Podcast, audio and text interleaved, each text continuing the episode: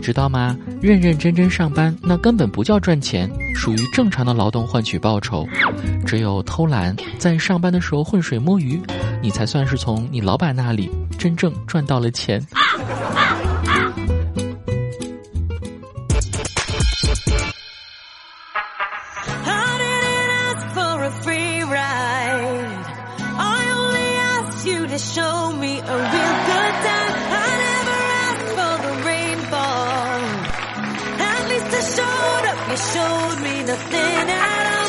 嗨，我又来啦！欢迎您收听喜马拉雅本期的《去你的段子》，我是最烦别人问我工资多少的主播子木。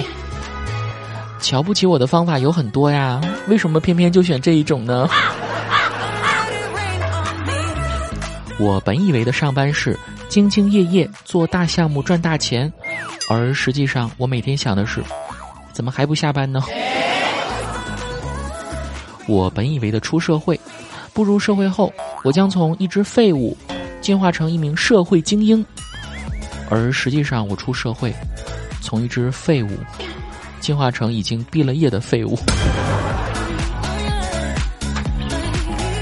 我理想中的考试，拿到卷子思考答题交卷儿，而现实中的考试，拿到卷子思考思考懵逼，懵一个傻眼，懵一个。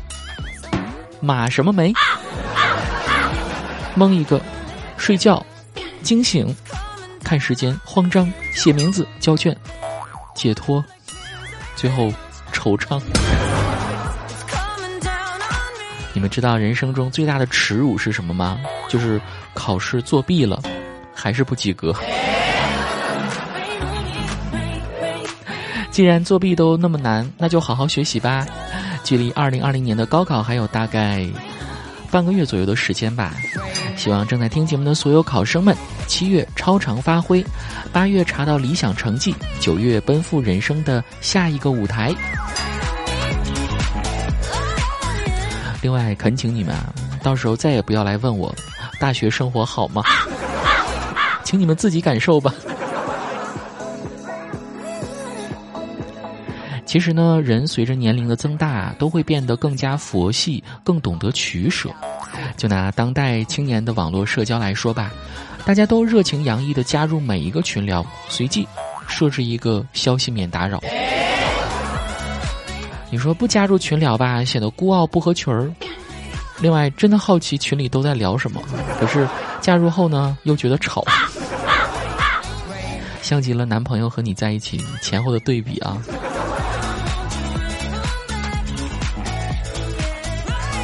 其实任何一件事情都是有磨合期、热恋期、冷淡期，最后到厌倦期。最美好的那个阶段，一定是每天脑子里想的都是对方，想感受他的呼吸，聆听他的声音。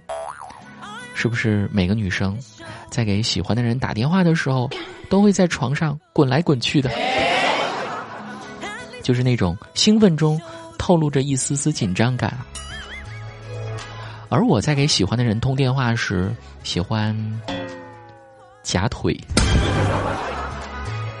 要是不夹着的话，感觉腿就不听我使唤一样。不要问我是哪条腿。听到这里，还在单身的朋友，是不是有一些不舒服的感觉呢？其实也没关系啦。你们与其每天抱怨没对象，天天吃狗粮。还真的不如自己先照照镜子看看自己。哼，我长得那么好看，哪有人配得上我呀？哎，你们的大刀先收一收啊！给你们介绍一种新的道具。单身失恋都没关系，想一想，在大海里还有那么多条鱼呢，你又何必，是吧？不知道为什么呀？最近几年总有这类事情发生。前不久呢，一个男子又不小心把一条非洲鲫鱼做进了自己的菊花里。难道说鱼真的比人还好用吗？鱼真的太惨了，虽然生于大海，但死于大肠。我更不能理解的是，这位男士为了省一根假钉钉的钱，付出了入院开刀的钱，这样真的值得吗？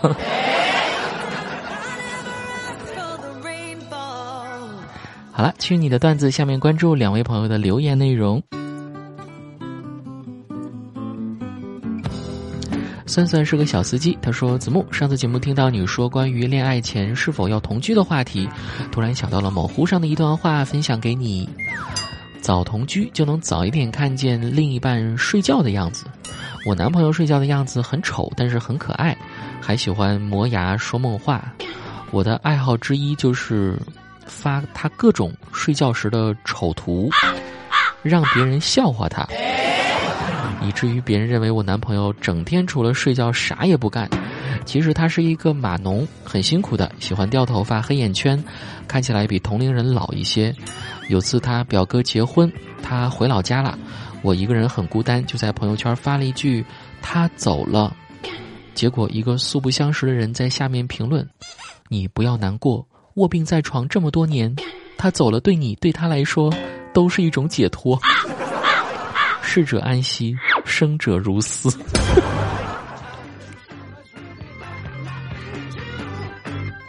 说实话，我好羡慕这种爱情啊！不会因为对方变老、变丑、患病而离弃他，依然守在他的身边。等你以后老了走不动了，我每天用轮椅推你到广场上，然后让你看着我和别的老头跳舞。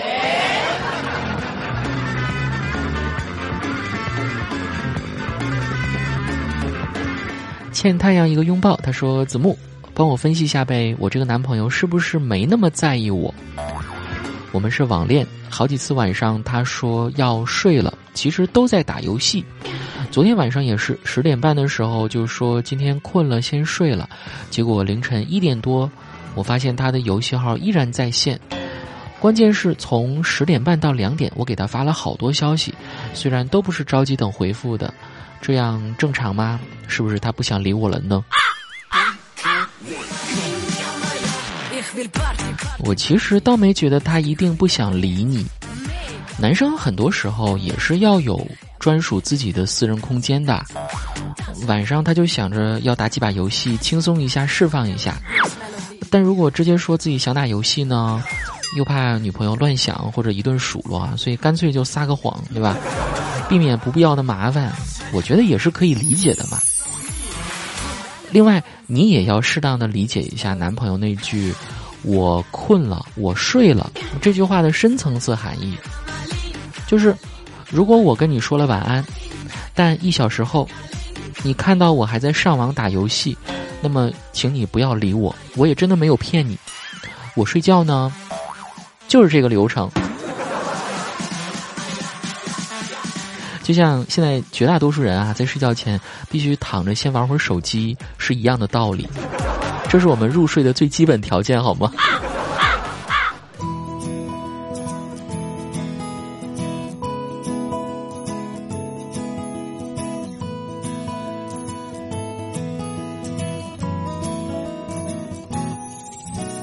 快乐在耳畔啰嗦，清晨笑出了酒。是雨滴化作糖果，一颗颗洒落。阳光流转在眼波，吻着记忆